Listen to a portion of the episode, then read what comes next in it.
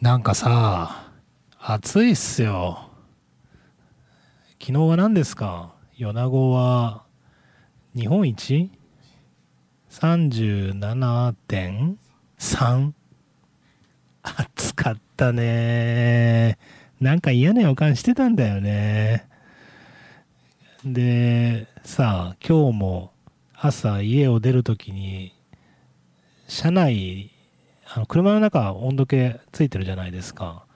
あれがもう朝から30度だったので、なんか今日も嫌な予感するんだよね。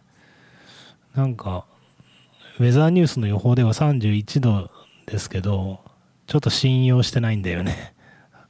皆さん今日も熱中症に気をつけましょう。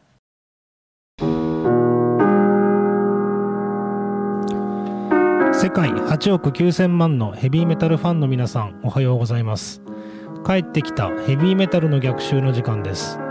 この番組は FM 放送周波数 79.8MHz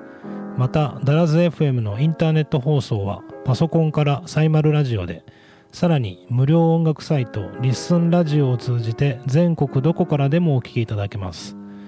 番組へのメッセージはメールの方は798ダラズ FM.com ファックスの方は0859-21-7878でお待ちしています。いや毎日暑い日が続くんですけど昨日は、えー、米子市が全国一暑い町もうなんだかんだ言って、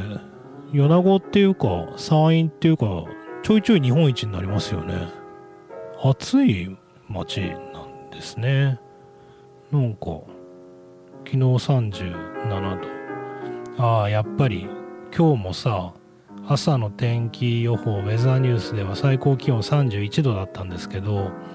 えー、もう8時の段階で32度。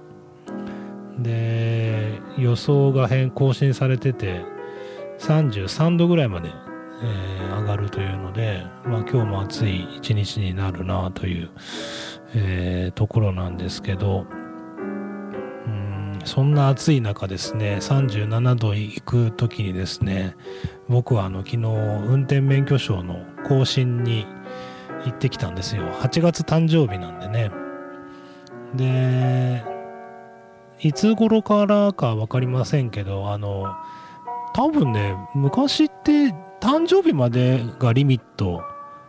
だったような気がするんですけど、更新の。嘘ですかね。今はあの、誕生日のあと1ヶ月も OK じゃないですか。だから、あの、僕8月の13日が誕生日なんですけど、9月の13日で前回、あの、免許更新、あれ5年前ですかね。行った時に、9月の13日に更新したんですよ。で、あの、あんま良くないですよね。最終日とかって。ど、うん、なんかいろいろとね、忙しいので、まあ、ちょっとその5年前の記憶定かじゃないですけど、あの、最終日に更新したっていうのだけはすごくよく覚えてて、で、今年はそういうことをしまいと思ってですね、えー、8月最初の、えー、2日の月曜日、昨日ですね、免許証の更新に行ってきたんですね。で、さあ、あの、また嫌味、まあ嫌味なんですけど こんだけさ、出歩くなとかさ、飲食店営業自粛とか言っといてさ、あ、なんか免許証の更新は普通にやるんだと思って いやいや、あの、みんなあんま思わないのかもしれませんけど、これ、ただの制度じゃないですか？運転免許証なんて。もうほぼ ID カード化してるわけですよね。あの、じ、実際には。で、何が言いたいのかって、こんなさ、もう飲食店さん、まあ、はっきり言えば飲食店さんですけど、が、もう死ぬかもしれないぐらいの無茶ぶりの酒出すなとかってやってるわけじゃないですか。まあ、その是非はまあ、とりあえず置いときましょう。他のね、日にでも語ったこともあるので、まあ、一旦置いとくとして是非は是非は置いとくとしてもう人の命が関わりかねないぐらいのことやってのけてるわけですよね。でさ、まあ、要するにもうほぼ戦争状態と言ってもいいと思うんですけどそういう中免許の更新だけはなんか 普通にやるんだと思ってうんだってさ別にこんな戦争のような緊急事態なわけですから免許なんて例えば1年とかまあなんなら2年もう自動更新でいいんですよ。うん。あんなさ8月の暑い草暑い中ですね。まあ一応あのなんかパーティションがしてあったんですよ。けどそうだな。昨日のその午前の部午後の部って多分どこの都道府県でもやってると思うんですけどえっ、と西部のね免許センターに行ったらさやる気のない俺を含めたそうだな。25人ぐらいの男女がですね DVD 見るわけですよ それなんか意味あんのかなと思って。それかそれかそれ感染リスクにならないんですか？まあまあな感染リスクだと思いますよね。わざわざ集めて。なんか、ていうかそういうのはさ、相変わらずのなんか、やって、いや、俺はね、一歩間違、間違っていうか、一歩また違う線で言えば、俺やってもいいと思いますよ。だったらさ、別に飲食とかさ、酒提供もやっていいじゃん。なんでそんなことになるの？でさ、まあ、ラジオだから言いますけどね。なんか本当に横兵なんですよ。今時。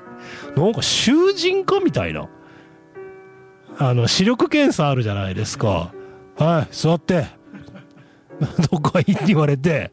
おっさんに。まあまあムッときますよね。で、その、いや、公務員のね、その愛想のなさとか、まあいろいろ言われて久しいですけど、僕はそれ否定論者で、この10年、20年ぐらいで、あの、非常にフランクになったと思います。で、特にその交通系の仕事してるっていうのもあって、あの、与野湖警察の交通課なんてもう、押すみたいな感じなんですよ。うん。だから余計わかるんですけど、あの、交通課の窓口の人とか、本当あの、丁寧になったし、あの、優しい方が増えて、あと優しい人が増えたのは米子税務署ね。うん、今非常に親切な方が増えたんですけど、なんかさ、お免許センター、この辺で天下ってる、あの、おっさんとか、じいさんとか、相変わらず、なんか世の中のルール分かってねえなみたいなのがゴロゴロいてですねもうそういうの俺大好物なんで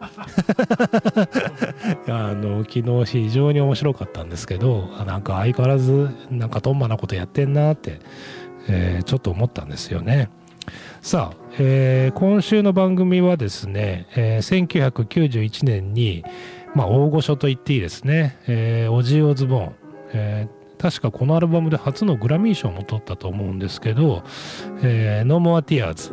えー、という僕の中ではオジーの中で最も名盤だと思ってますけど、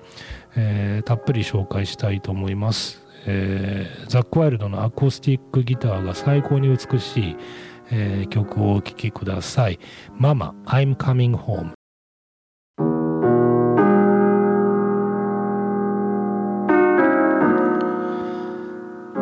先週からですね、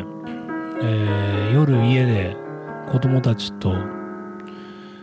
テレビを見るのは、えー、東京 MER とそれから毎日のオリンピックなんですね皆さんオリンピック見てますか？まあ勝手なもんだと思うんだよね普段さ卓球なんか見ないじゃないですか 例えば。んで、体操とかさ。見ないよね。例えば日本選手権とか。うん。うん。一般的に見ない。まあ、そのマスコミさんも取り上げないっていうなかなかね取り上げないっていうか取り上げるんだけどそんななんか中継とかまでやらないじゃないですか。うん。だから何が言いたいかってもはやルールが分かんないんですよね。例えば先週バドミントンの話してバドミントンとか自分がやってたんで分かるんですけど例えばバレーボールだってさみんな中学校の時とかあの体育でやってるから多分まあそれからねあの非常に人気のあるスポーツなのであの世界に恥さらしのあのワールドカップとかさ日本でやってなんかわけのわからんディズニーあディズニーじゃなくてジャニーズの なんかハーフタイムとかにいきなり歌ったり踊ったりしたやつでしょ？あれ超恥ずかしいけどまあまあまあまあ置いといて置いといてあのそれぐらい人気のあるスポーツなのでバレーボールとか多分わかると思うんだけどだけどさオリンピックとか落ち着いてもう一回見てみると例えばリベロの役はだってあんなの俺ら中学校とか高校の時なかったじゃないですか。こいつこいつ何してんだよっていうなんでこいつだけ色違うんだよとかって思いません？だいぶ慣れましたけど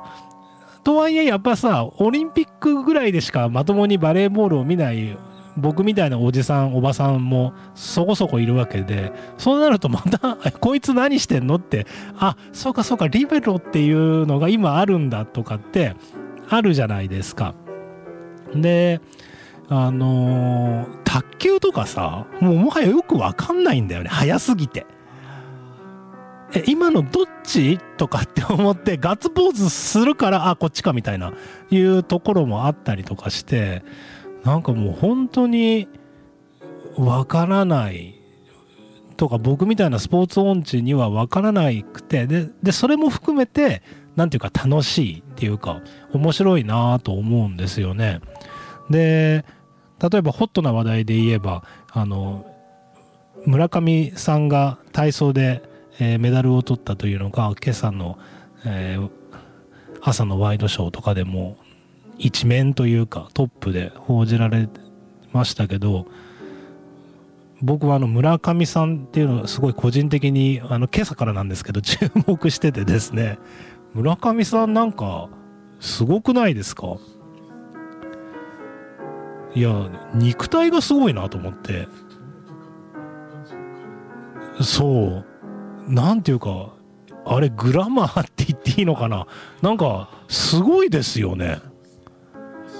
なんかあんまり誰も言まあ言わないのかな？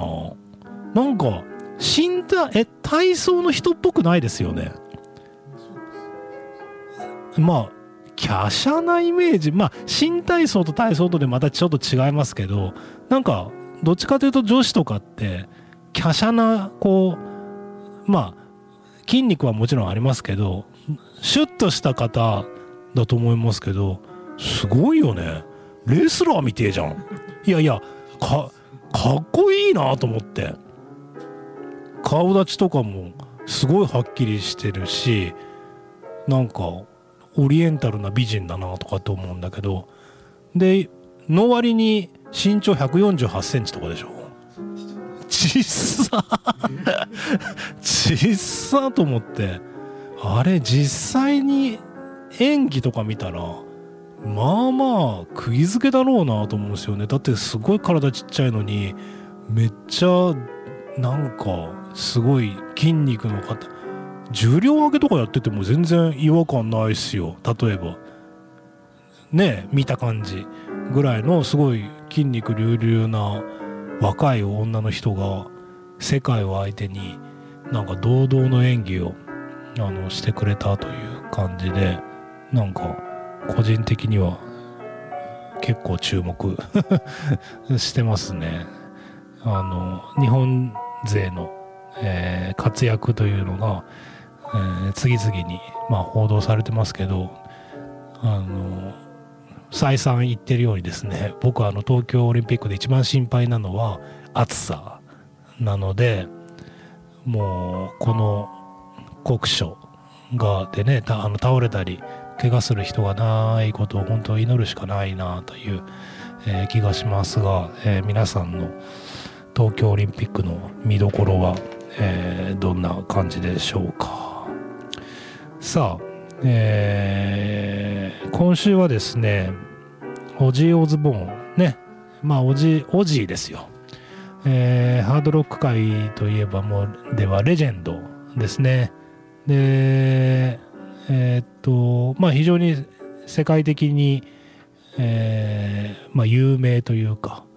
あの、それこそもう10年ぐらい前ですか、もっと前ですか、もうあれ20年ぐらいになるのかな、アメリカの方でね、あの、オジーの、こう、家族の、えー、様子を追うバラエティ番組みたいなのがむちゃくちゃ、えー、国民、合衆国の国民的な、えー、番組になってすごい視聴率、えー、稼いだことがありますけど、まあ、アメリカはじめ、まあ、もともとイギリスのアーティストですけど、あのそれぐらい、えー、人気のある人ですね。あのライブ中にコウモリ食ったりとかするんで。本当に。あのあのすごい人なんですけどまあ若い時はねいろいろあったという。まあ若くない今もいろいろある人ですけど、まあ、それぐらいちょっと破天荒な、えー、アーティストで、まあ、日本でもあのハードロック界ではねすごく有名なんですけどなんかもうちょっとあの全国的というかあの国民的に知られてもいいなというぐらい、えー、レジェンドアーティスト1991年に発表された「えー、No More Tears」というアルバムを今日は紹介します。多分来週もう一回ぐらい、えー、取り上げたいなと思ってるんですけどえっ、ー、とまあオジー・オズボンといえば、えー、1ヶ月ぐらいかけてですね、えー、と歴代の名作っていうのを、えー、紹介したこともあります。まあ、あの往年のハードロックファンに、えー、とってはですねやはりあのランディ・ローズというねあのギタリストと一緒に、えー、キャリアをスタートもともとはあのブラック・サバスという、え、イギリスの、まあ、また伝説のバンドの、え、フロントマンだったんですけどまあとにかくこの人はあのイリーガルなあと倫理的にもちょっと問題のある人なので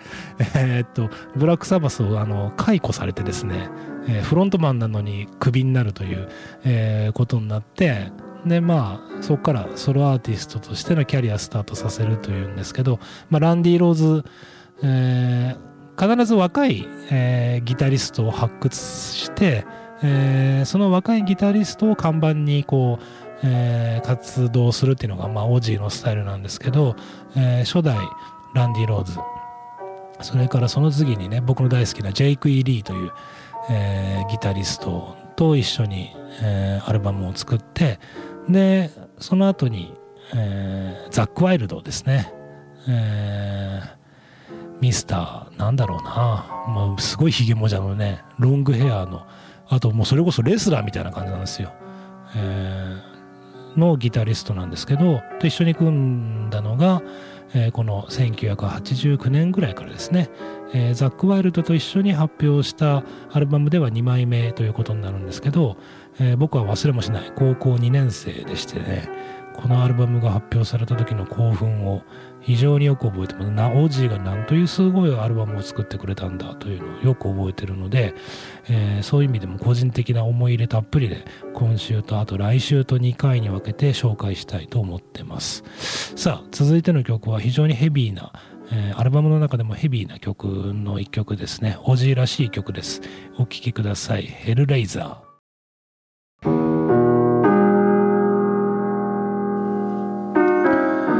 はい、オジオズボーンのヘルレイザーを聞いていただきました。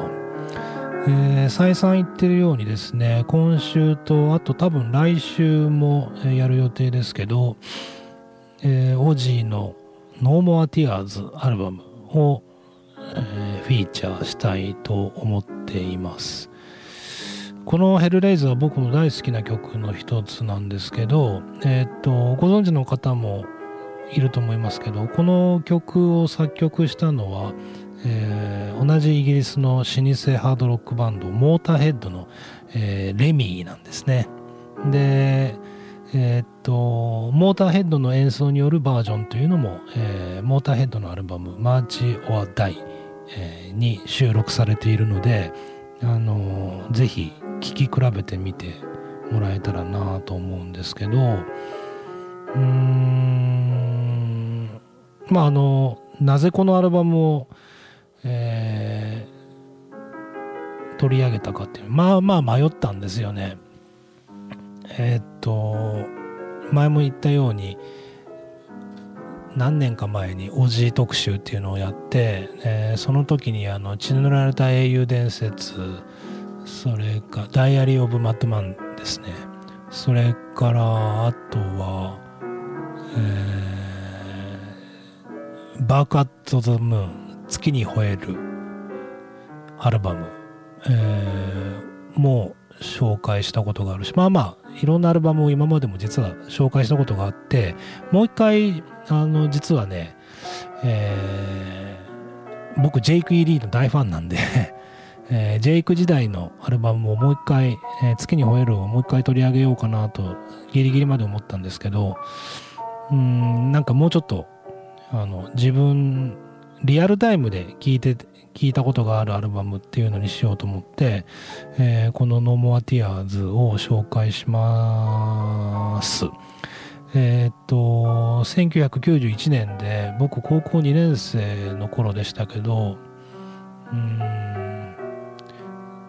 まあ今も僕はずっとハードロック聴いてますけど、まあ、やっぱ高校生の頃ってなんか時代なのかな？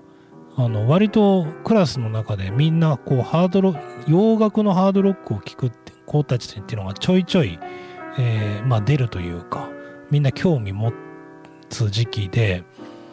うん、その時はあんまり思いませんでしたけどなんか今にして思えばあなんであいつハードロック聴いてたのかなとかっていう子とかが結構この「ノーモアティアーズ」をこう買っててですね。で僕その頃からあのうるさかったんで 嫌ですよね。こうなんか同級生なのになんかすげえ批評家みたいな、このアルバムはね、とかって言って めっちゃ語ってたんで、あれなんですけど、そう。で、みんながこう聞いてて、あの、こう、学校の休憩時間とかによく CD ラジカセで、えー、 No More Tears 流れてるっていうのを昨日のように思い出すけど、あのすごい名盤ですね。えっとまあさっきの CM 前でもちょっと挟みましたけどオジー・オズボンといえばやっぱり1981年2年とかのその、えー、血のられた英雄伝説ですね。あのブラックサバスをクビになるっていうのも結構なセンセーションだったと思いますしそこからそのランディ・ローズっていうねあのまあオジオズボンってすごい倫理的に問題のある人なのでアルコールとかお酒とかあと女性問題とかまあおよそ考えられる男性のスキャンダラスなことは全部やってる人なのであの非常にあの倫理的に問題ある人なんですけど、えー、そのオジが一番最初にソロキャリアとしてスタートした時のギタリストっていうのがランディ・ローズという、えー、でこのランディがそのよく天使と悪魔っていうふうに対比されますけど、まあ、非常にあの何て言うのかな。いい人あのでした。で本当に天使っていう形容が正しいぐらいあのクラシカルギターの、えー、素地とかもすごい持っておられてで音楽学校とかもきちんと卒業してっていうその正統的な音楽のキャリアっていうのを積んでる人でまあこのランディのギターっていうのが本当に美しいんですよ。で、えー、美しさの中にもまあそのハードロック的なこの狂気を持っているっていうまあ本当におそらく世界のえー、ハードロックトップギタリストで語れば今でもトップ10に入るぐらいの、まあ、伝説のギタリスト。でまあ今日はあんまり詳しく語りませんけど、えー、飛行機事故でねあの突然一番絶頂期に亡くなるっていうの。で、まあ、そういう意味でもまあ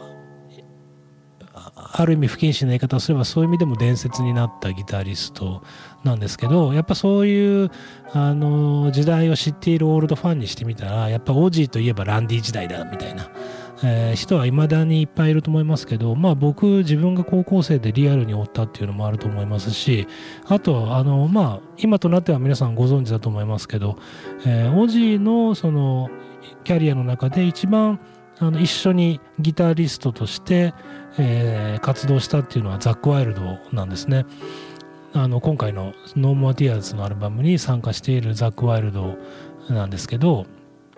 あの、まあ、レスポールと呼ばれるねすごい骨太なあのサウンドが特徴のギターがあるんですけどそのレスポールをこうもう本当にこの人レスリングやってるぐらいな強靭な肉体なのでもう本当にレスポールをもう何て言うのかなかき鳴らすっていう言い方がもうちょっと不適切かと思うぐらいパワフル弦が切れるんじゃねえかなぐらいなあの演奏をするギタリストでまあそういうあの見た目にもあの特徴のあるギタリストですけど本当に流流暢ですね。あのぜひですねこのギターの音色にこう注目しながらえー、聞いていただくと個人的には嬉しいんですけど本当にギターがあの綺麗に録音されているアルバムの一つでまあ、えー、僕は弦楽器大好きなのでそういう意味でもこの「えー、No More Tears」というアルバムあの非常に名盤だと思いますね。あのー最初の方にも紹介しましたけどこのアルバムで確か初のグラミー賞を受賞するんですよね。えっ、ー、と来週紹介しようと思いますけど「I don't want to change the world」っていう、えー、まあ、シングル曲があってその曲でグラミー賞の最優秀メタルパフォーマンス部門っていうのを、えー、受賞してオジ何気にオジにとって初の、えグラミー賞。まあグラミー賞にあのヘビーメタルっていう部門があの登場するのも確か90年代になってからなのでまあそういう意味でもグラミー賞の中でも新しい、えー、ジャンルだからっていうのもあったんでしょうけど意外にあのオージーのキャリアの中で初のグラミーということであのそういう意味でもまあ 何て言うのかな。あまりにも、えー、ランディ・ローズそれからまあその次のジェイク・イリーっていうのもあの非常に派手なギタリストだったのであのジェイク時代がいいっていう人も、えー、マニアの中ではまあまあ多いんですけどその陰に隠れてザック時代ってなんかあのあまりこう華々しい感じがないようなイメージなんですけど実は一番華々しいキャリアも長いしその商業的に成功したという意味では、えー、ザック時代というのが、まあ、一番でもないですけど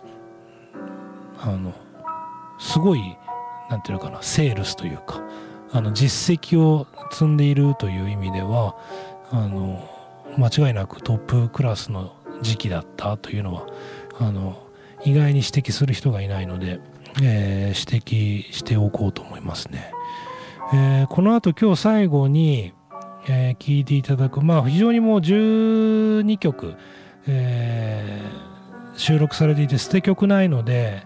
まあ、1ヶ月特集してもいいんですけど、あのまあ2週ぐらいでまた違うアーティストにやろうかなって今のところ思ってますけど、えー、何を紹介しようかなと思って、えー、この後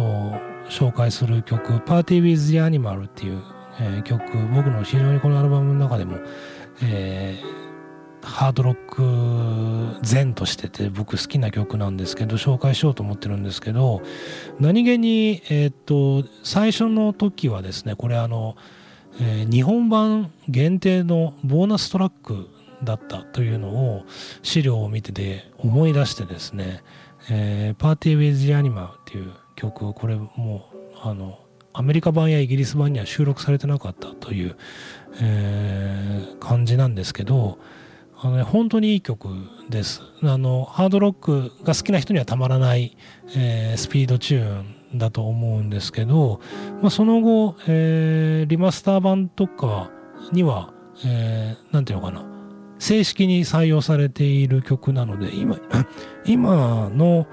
オジーのアルバムとしては多分、えー、全世界で聞くことができる音源になってると思いますけど、まあ、それはなんでそういうことになったのかっていうのはちょっと僕わからないですけどまあそれもこの曲の素晴らしさっていうのがあの当時の日本版限定の、えー、音源の時にあの広く認知されたというのも理由の一端なんじゃないかなっていう、まあ、そんな勝手な、えー、気がしますね、えー、それでは